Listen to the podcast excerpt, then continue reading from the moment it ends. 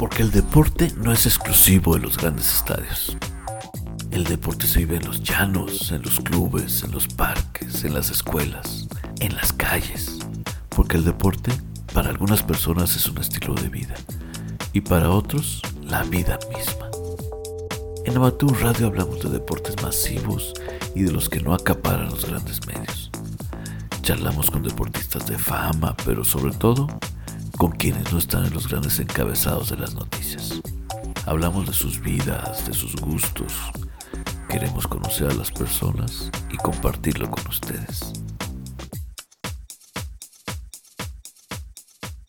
¿Qué tal amigos? Muy buenas tardes, amigos de Amateur MX, eh, proyecto nuevo de Luis Bedovati la producción de Carlos Velázquez en la voz y bueno, tenemos un invitado de honor, un invitado muy especial, Ricardo Cordero, eh, campeón de, carrera panamericana, especialista y también eh, ocupando los primeros lugares en los rallies en el automovilismo deportivo. Y bueno, Ricardo, muy bien, muchísimas gracias por aceptar la invitación.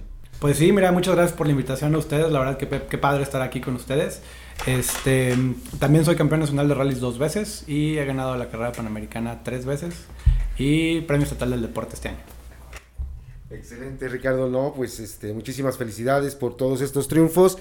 Eh, pero tenemos una noticia. Eh, no vamos a hablar un poquito tanto de lo que es este tu deporte, que de todos los medios deportivos, al menos aquí en San Luis Potosí a nivel nacional, todo el mundo los conoce. Queremos saber aquí en Amateur MX eh, quién es Ricardo Cordero, cómo empezó a su parte deportiva, que nos cuentes un poquito para que la gente conozca otro, otro lado ¿no? de, del deportista destacado, del deportista eh, profesional que, que fuiste, o que eres, perdón, que fuiste amateur, que eres profesional y que como todo mundo empieza, empieza con un sueño, ¿no? Pues sí, mira, la verdad es que como bien dices, todo empieza en algún momento.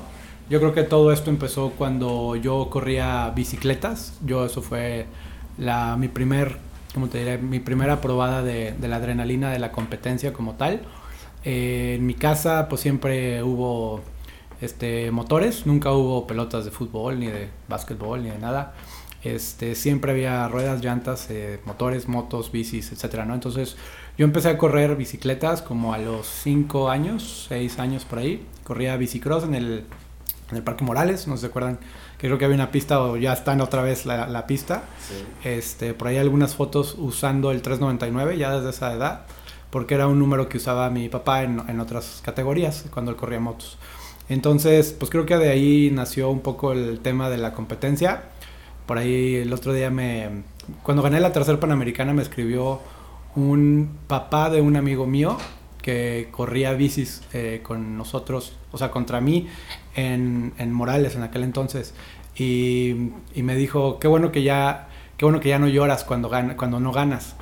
Y yo nunca supe que hasta que le pregunté a mi mamá y me dijo, no, pues es que cuando, cuando de chiquito corrías bicis, si no ganabas llorabas. Y entonces hacías un berrinchote. Y, y ya después me platicó la historia de que pues desde chiquito yo siempre quería ganar y así si no podía ganar algo así porque tenía que a fuerzas ganar, ¿no? Entonces, este creo que de ahí empezó el tema de las carreras y pues bueno, de ahí brinqué un poco a lo que fueron las motos. A los 8 años empecé a correr off-road.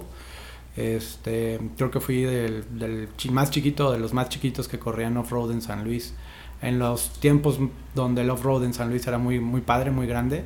Este, yo empecé a correr en, una moto de dos ruedas a los 8 años y me encantó. La verdad es que de ahí me gustó bastante, pero nunca me sentí cómodo en la moto, aunque todo el mundo esperaba que yo corriera motos por el tema de, de mi papá que corría motos, pero nunca me gustaron mucho, o sí me gustan, pero no soy tan bueno como, como con las cuatro ruedas, ¿no? Entonces, alguna vez me subí a un cuatrimoto y de ahí pues me nació el gusto por las cuatro ruedas y, fui creciendo y me fueron gustando mucho los coches. Eh, en algún momento pensé en ser profesional del automovilismo, pero pues gracias a Dios no me lo permitieron mis papás. Me dijeron que tenía que estudiar y pues me puse a, estudiar y a trabajar. Eh, estuve un tiempo parado, o sea, abandoné un poco el tema de los coches por, pues como igual que siempre, no todos, ¿no? Las razones económicas siempre es un problema en el automovilismo.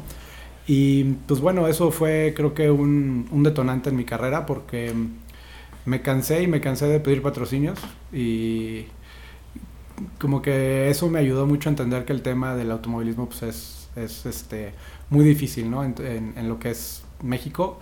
Y creo que ahí empecé a darme cuenta que pues, lo que tenía que hacer era enfocarme en mi carrera profesional y de ahí podría yo este, eh, seguir corriendo, ¿no? Entonces así fue y empecé a correr eh, carreras pues esporádicamente hasta que pues encontré el realismo y ahí fue donde encontré el deporte que realmente me gusta.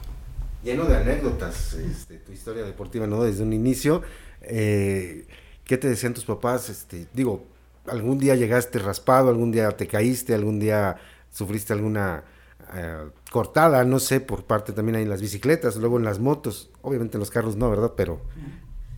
Fíjate que afortunadamente nunca tuve, nunca tuve un accidente este, hasta que ya me volví profesional. Pero en mi carrera, los inicios, realmente nunca tuve un accidente. O sea, em, tal vez, eh, bueno, creo que el único accidente que tuve fue en la bici cuando estaba muy chiquito. Pero pues en mi casa, como te digo, siempre hubo coches y motos y demás. Entonces fue una infancia donde pues se esperaba que que anduvieras en eso, ¿no? Entonces mi mamá no era muy preocupona para ese tema y creo que eso fomentó el tema de que no hubiera tantos accidentes. Realmente nunca, nunca he tenido un accidente fuerte ni grave. He tenido ya algunos fuertes en, mi carrera ya como realista, pero nada grave. Afortunadamente nunca me he roto un hueso. Entonces, este, bueno, por lo menos en el automovilismo, nunca me he roto un hueso. Y, y ha sido pues, algo muy padre, ¿no? Porque ya los coches ya están muy seguros, ya son cosas muy avanzadas que entonces ya te permite ir más rápido sabiendo que estás tranquilo, ¿no? Perfecto, vámonos un poquito a que, tu platillo favorito, tu comida favorita, lo que no te gusta. Digo, por ejemplo, a mí no me gusta la cebolla, no sé, o tanto picante, ¿no? ¿Qué, te gusta, qué no te gusta? Platícanos un poquito si llevas una dieta antes de participar. Mira, fíjate que mm, no llevo una dieta como tal, eh, como relativamente sano. Eh, creo, yo no creo mucho en las dietas, este, creo yo que es un tema de, de educación, es un tema de saber qué comer, cuándo comer y en qué cantidades comer. Este, como de todo, realmente me encanta toda la comida, este, todos los días en la mañana desayuno proteína, café y nueces, nada más. Este, a mediodía comida casera, realmente este, lo que haya en la casa comemos, pero somos no muy este, eh, no preparamos nada muy complicado, o sea, pollo, carne y pescado asado, y sopa y listo. ¿Sabes cocinar? Sí, sí, cocinar, me gusta el asador. No soy un experto, pero me defiendo. Pero prendes el carbón. Pero prendo el carbón, no.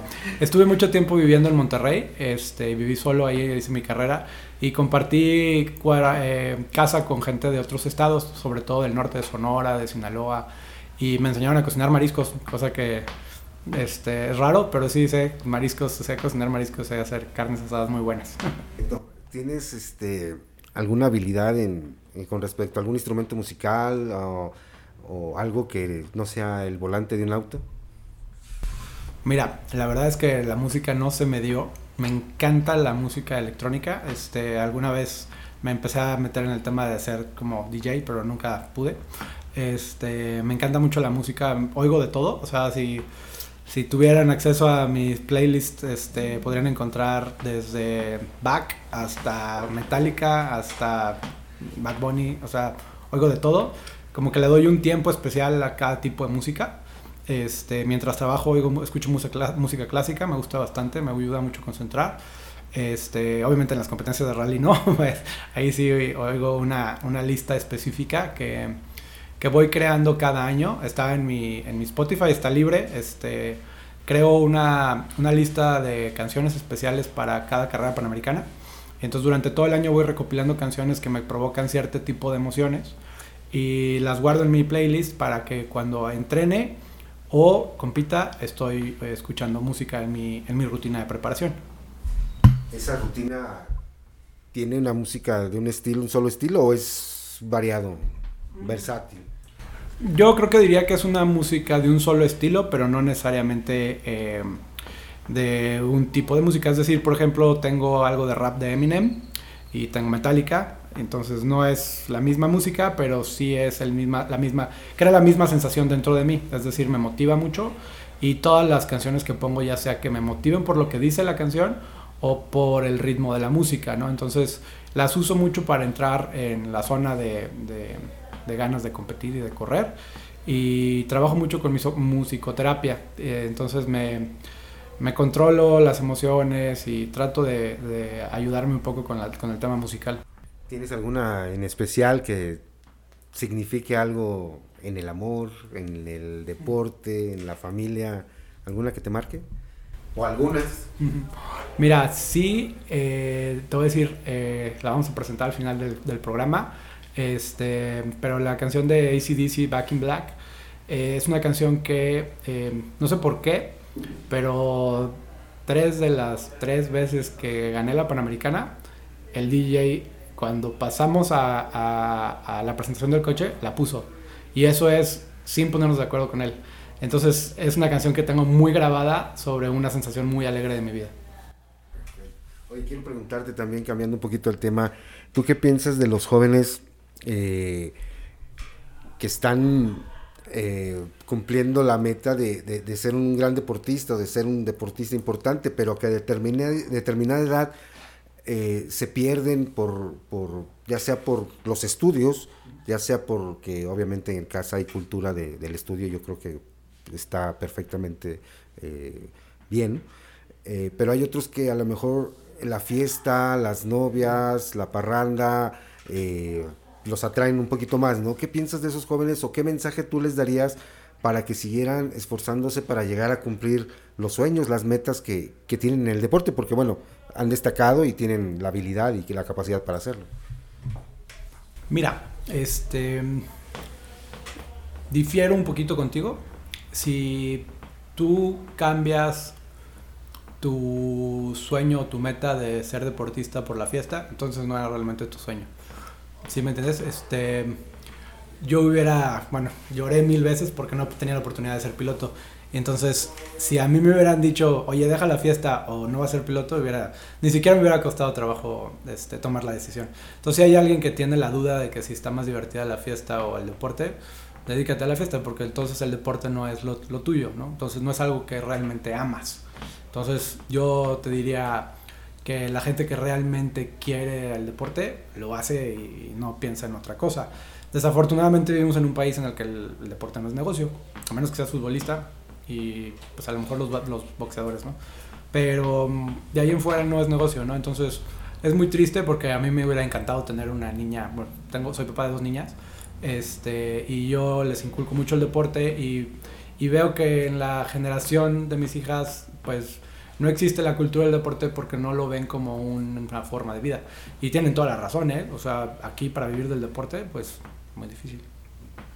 Sí, y eso, eso hace que eh, al menos eh, los deportistas destacados, eh, al menos aquí en San Luis Potosí, lo hemos notado con la, con la historia del deporte en, ya más de 20 años, de 25 años, en que el deportista muchas veces tiene que emigrar para poder también cumplir sus sueños, ¿no? Eh, y además de que aquí, por ejemplo, en San Luis Potosí, yo no he conocido de alguien que tenga una beca en la Universidad Autónoma de San Luis Potosí o que tenga una beca por el Instituto Potosino del Deporte. El gobierno, creo que el presupuesto es, es mínimo, ¿no?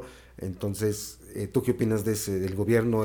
digo, tiene que, digo, no nada más el gobierno, no es decir el gobierno que tenga que dar todo, pero que gestione los apoyos para los deportistas destacados que van a representar al Estado. Mira, yo creo que es un tema que no le podemos dejar solamente al gobierno, ¿no? Este, los empresarios, las familias, todos debemos apoyar al deporte tan grande o tan chico, tan profesional o tan amateur como sea. Simplemente creo yo que el gobierno no ha fomentado que otros deportes crezcan. Desafortunadamente en México, y lo digo abiertamente, o sea, nunca lo he escondido, a mí odio el tema de que apoyen al fútbol. O sea, la verdad, y si hay algún futbolista ahí espero no se me ofenda, pero este, es muy injusto el apoyo que le dan a los futbolistas. Es una grosería que un futbolista pues, medio, medio cron, medio maletón, gane 300 mil pesos mensuales y alguien que va para las Olimpiadas no tenga 300, no tenga ni 30 mil pesos de apoyo. Entonces, eh, se me hace muy, muy, muy injusto este, el tema del fútbol en México. Primero porque somos un país malísimo para el fútbol. La verdad es que México nunca va a ganar un mundial, nunca jamás, olvídenlo. Entonces, no entiendo yo por qué esa necesidad de querer meterle todo el al fútbol. Entonces, habiendo deportistas como Paula Longoria, habiendo deportistas como Lorena Ochoa, como hay otros deportes, ¿no? Está el golf, aunque sea elitista, están los coches, habemos cinco o seis pilotos, de los cuales cuatro corren por Telmex, o sea, el gobierno no les ha dado nada. Este, están en la Fórmula 1, están en varios lugares. Somos muy buenos para el automovilismo, muy buenos. Nunca nos apoyan, porque es un deporte elitista. Este pues hay mil deportes, ¿no? Que pudieran apoyar y que, que la gente no lo apoya porque quieren a fuerzas que México vaya al mundial a hacer el ridículo. Entonces, pues la verdad, se me hace muy injusto y creo yo que todos los, los, empresarios deberíamos de ver que hay manera de hacer negocio del deporte apoyando otras disciplinas. Sí, definitivamente, pues la gente o las empresas se van a lo fácil, ¿no? Que es el fútbol es el fútbol y que, y que eso es lo que marca porque eso es realmente lo que vende. Al fin y al cabo, yo soy del pensar de que el empresario hace con su dinero lo que él quiera, ¿no? Pero el gobierno que a lo mejor debe dar un empujoncito, ahí sí le podemos exigir porque pagamos impuestos, ¿no? Debemos exigirle un poquito de que, de que pueda apoyar más al deporte. Vamos a otro tema, eh, ¿alguna anécdota eh, en el coche que te haya pasado que digas, híjole, la libré? Este, no sé, a lo mejor muchas, ¿no? Sí, vivo, vivo un deporte eh, que es muy difícil, es un deporte, eh, y hablo del realismo, no nada más del automovilismo, en, sí en específico del realismo, eh, donde el manejar el auto es muy complicado. yo muchas veces me preguntan de que, qué si correría otras cosas, otras categorías, y les digo ahorita creo que tengo la habilidad física y mental para poder correr rallies y que en algún momento correré algunas otras categorías que son más sencillos para los pilotos. Eh, entonces, eh, al estar en el realismo, créeme lo que vives muchas emociones en donde pues vas al límite, ¿no? Y, a, diferencia de mis amigos compatriotas de las, de las pistas, pues acá no hay pistas, acá hay árboles, acá hay barrancos, acá es mucho más riesgoso. Este, entonces, el ir en un coche, por ejemplo, en la Panamericana de mil diseñado en 1953, a 240 kilómetros por hora, pues es un poquito diferente a ir en un óvalo, ¿no? Que donde pues, tienes ahí la ambulancia, el helicóptero y la curva la pasas mil veces. Entonces, acá corremos un poquito más de riesgos y, y sí vives pues un momento cada tramo, ¿no? O sea, donde, ay, ya vas al límite del coche o te lo pasas poquito y ya andas rezando. ¿Y cuando no ganas sigues llorando? Sí, de hecho mis, mis amigos me molestan, ya no lloro, pero me molestan mucho porque cuando me toman fotos que quedo en segundo lugar, les digo, yo prefiero quedar en último que en segundo lugar, pero me toman fotos y siempre las suben al chat de pilotos y quedaste en segundo, celébralo, ya ponen mi cara ahí de, de pócar, ¿no? Así de, no, no estoy contento. La verdad no, no me gusta, este, me costó tanto trabajo estar donde estoy que hago todo lo posible por ganar y hago mi mejor esfuerzo por ganar, entonces como lo siento que, que doy todo en cada carrera, eh, pues es, es, importante para mí siempre por lo menos estar peleando la punta, ¿no? Cuando no se puede porque peleaste la punta y el otro competidor hizo muy bien su trabajo, se lo festejamos y decimos, oye, lo hiciste mucho mejor. Pero sí me gusta ganar. Perfecto. Oye, cuéntanos, antes de una carrera, digo, 240 kilómetros por hora, imagínate nada más, ¿no? Eh, cuéntanos, ¿haces un ritual? Eh, cómo te preparas antes de una carrera, porque es un desgaste físico y mental en el carro. No sé cuánto tiempo estén arriba del carro en un rally, pero me imagino que es ser muy desgastante, ¿no? Tienes un ritual, te encomiendas a alguien, llevas la foto de alguien, no sé, este, cuéntanos un poquito. Mira, eh, sí tengo un ritual, eh, sobre todo en los rallies. La Panamericana es muy diferente, pero en el tema de los rallies, este, tengo un ritual de cómo empezar la competencia, que básicamente empieza con cinco minutos de eh, movilidad articular, este, después hago 5 minutos de calentamiento, durante todo ese tiempo estoy oyendo las playlists que les platiqué, este, hago ciertos movimientos para estar caliente para, para, la competencia. Mucha gente piensa que el automovilismo no es deporte, ojalá que la serie que nos ha ayudado bastante, la serie de Netflix de Drive to Survive, han visto este, las fregas que se ponen los pilotos este, eh, físicamente para poder manejar un coche. No tiene nada que ver con manejar un coche de carreras, con un coche de calle. Entonces, este, sí, sí, sí sufrimos bastante, eh, pero Ahorita, por ejemplo, una anécdota del rally anterior de Colima, la temperatura ambiente era de 38 grados, adentro del coche estábamos a 46 y tenemos ropa interior antifuegos, este, Nomex, casco, todo. Entonces los coches de rally no tienen ventanas. Es muy importante y parte del, ritual inicial que hago es yo para entrar en ese calor y preparación como lo puede hacer cualquier futbolista, cualquier boxeador que ven que antes de entrar al ring está calentando, lo mismo hago yo. Y una noche antes soy un poquito este, obsesivo compulsivo y me gusta tener todo a la vista. Entonces en el cuarto del hotel pido un cuarto con dos camas, una cama en la que duermo y otra cama en la que pongo todas mis cosas acomodadas en orden. Porque el tema de los rallies es, es muy complicado porque otra vez sin ofender a los de pista, ¿no? Tú pues, te vistes y ahí el coche está ahí, das vueltas y te bajas y ahí está todo, ¿no? Entonces acá nosotros tenemos que competir, sobre todo en la carrera panamericana la logística es muy difícil. Corremos hasta con una maleta dentro del coche. Porque a veces que tú llegas al coche y el equipo no ha llegado, entonces tú te bajas con tu maletita y tu pijama y pues esperas que llegue el equipo a recoger el coche y tú mientras te bañas y todo, entonces tienes que correr adentro del coche con una maleta con jabón y pasta de dientes y todo. Entonces está, está divertido. Y la carrera panamericana puede ser así como que muchos han de pensar, digo, a mí me llegaron comentarios en que era recorrer las pistas, digo, las carreteras de, del país, ¿no? Pero eh, no van a la misma velocidad, es una competencia, hay un desgaste, hay muchísimo cuidado, o sea, está padre, está divertida, pero pues es una competencia al fin y al cabo, ¿no? No es de recreación. Mira, mucha gente tiene esa duda, ¿no? Porque dicen, oye, ganar la carrera panamericana, pues es que es manejar de Oaxaca a Durango. No. Eh, cada día competimos durante 12 horas diarias arriba del coche. Eh, es un rally, básicamente. Eh, bueno, más bien son nueve rallies diarios, o sea, son nueve días seguidos de rally. Este, como te decía, tú imagínate las condiciones con las que corremos en Oaxaca. La carretera está cerrada, es decir, no está abierta la carretera al público. La carretera la cierra la Policía Federal, bueno, la Guardia Nacional ahora. Eh, nos cierran de un tramo carretero de aproximadamente 30 40 kilómetros y vamos a tope de velocidad, es decir, el que haga menos tiempo gana. Entonces los coches dan 240 kilómetros por hora en zonas en las que um, es muy difícil que hagas eso con un coche este, de calle. Los coches son coches de 650 caballos de fuerza que podrían hacer pedazos a un NASCAR. Están basados en, la, en lo que es el NASCAR americano. Entonces son unos monstruos. O sea, puedes hacer pedazos a un NASCAR de aquí en México sin ningún problema.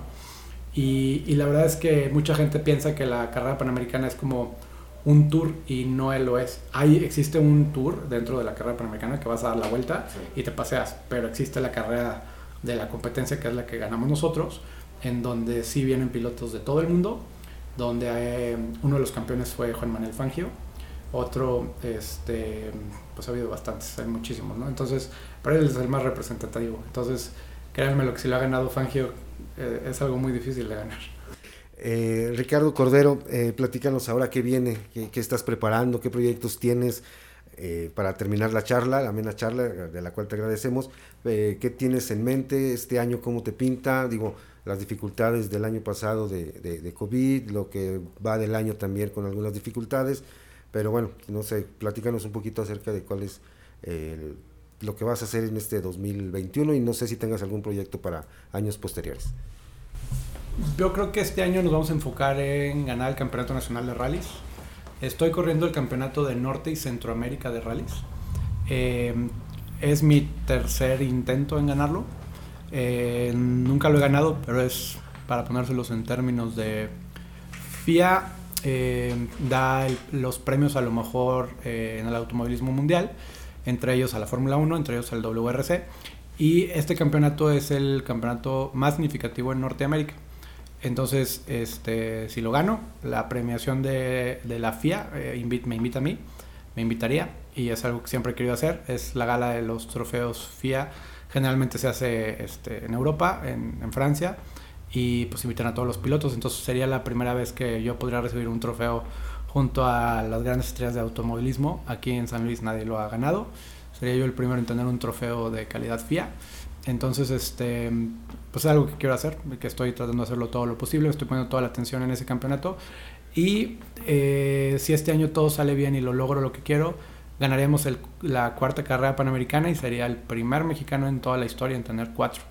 Entonces ahorita nos vamos a enfocar en estas este, metas de este año y no quiero pensar mucho en el 2022 hasta que ya hayamos conseguido por lo menos matemáticamente los triunfos. Perfecto.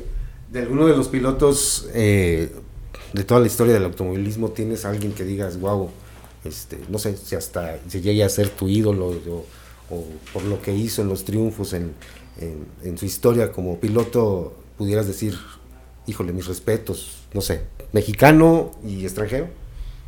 Mira, uh, yo no conocía la historia de Fankio, acabo de ver la película y hay un documental muy padre en Netflix para que lo vean. Y me llamó mucho la atención sus ganas de, de querer correr. Y él corría, a mí me gustó mucho porque él corría no nada más Fórmula 1, ¿no? Él se bajaba de un coche y se iba a correr rallies. Y se bajaba de un coche de rallies y se iba a correr la Panamericana y luego la Fórmula 1. Y eh, creo que corrió en una época muy padre. Y él le metía mano a los coches. A mí, la verdad, yo no le meto mano. Este, entiendo mucho, pero prefiero dejarle cada quien hace mejor su trabajo cuando, cuando es experto, ¿no? Entonces, este, tengo un, un preparador de confianza y, no, no, le meto mano, pero me llamaba mucho la atención que él eh, pues conocía tanto de coches que, que, podía hacer que un coche ganara no simplemente por manejarlo, sino también por, por la preparación, ¿no? Es algo que es ya muy difícil hoy en día que puedas ser este preparador y piloto, pero sí creo que los pilotos que transmiten mejor la información a su preparador eh, les va mejor en, los, en las carreras, ¿no? Entonces creo yo que él fue un gran piloto y de México, pues te quisiera decir que los hermanos Rodríguez, pero no conozco mucho su historia. Este, realmente de México hay muy grandes, muchos pilotos muy padres, muy, muy buenos, pero ninguno que me haya marcado la diferencia como tal. ¿eh? La verdad es que eh, no hay alguien así que diga yo, wow, o sea, no, no, no creo. Eh, no porque no aprecie la historia de los pilotos mexicanos, pero no la conozco. Entonces no he investigado mucho tiempo. Me dedico más tiempo a, tratar de estar corriendo así que a ver las pilotadas de los demás. Pero Fangio creo que sería mi opción. De acuerdo, bueno, pues Ricardo, te agradecemos mucho. Ricardo Cordero, eh, campeón de rally eh, México, campeón de eh, tres veces en la carrera panamericana, que no es de diversión, es desde competencia. Y bueno, Ricardo, nos despedimos agradeciéndote tu tiempo. Sabemos que es muy valioso, que tienes trabajo, que tienes casa, que tienes muchas cosas que hacer. Y en serio, te agradecemos muchísimo eh, que hayas aceptado la invitación. Y bueno, para despedirnos queremos que, presentes una de las canciones que, te, que más te gustan para despedir este programa aquí en Amateur MX, nuevo proyecto de en la producción de Luis Bedovati, de Carlos Velázquez, su servidor. Y bueno, te dejo para que presentes la canción, por favor. Pues bueno, gracias por la invitación y pues cuando quieran aquí estoy. La verdad es que me encanta platicar de, automovilismo y tenemos muchas anécdotas muy padres, muy chistosas. ¿no? Este, y bueno, los, los llevo a oír ACDC, Back in Black, y es una canción que me motiva mucho para ganar la Panamericana.